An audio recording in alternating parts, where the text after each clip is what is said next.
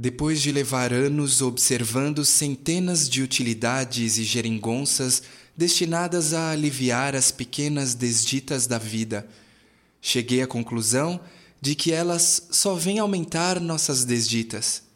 Assim, os automóveis nos impedem de ir aonde queremos. As superestradas induzem as pessoas a sair e torná-las intransitáveis. Os inseticidas imunizam os insetos contra os inseticidas. Compre um sofá novo e o resto da mobília lhe parecerá uma droga. Adote uma criança e logo sua esposa terá gêmeos.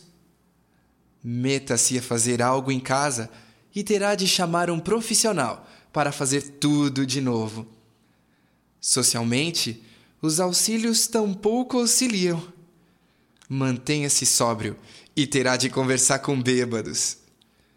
Segure o bocejo e a visita se demorará mais.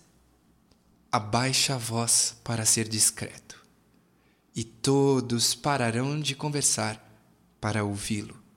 Numa escala maior, também, a grande porcentagem de nossas atribulações cotidianas é o resultado de termos dado grande importância a pequenas dificuldades que pouco significado teriam se as tivéssemos deixado cozinhar um pouco. Os controles monetários, por exemplo, provocam crises. O planejamento fiscal origina a inflação. A prosperidade endivida um país. O programa rural lança os agricultores em desespero. O pagamento facilitado provoca a falência. Os sindicatos trabalhistas acabam com o trabalho e assim por diante. No campo da moral, os tiros pela culatra são ainda piores, especialmente quando tentamos induzir as pessoas a se comportarem melhor.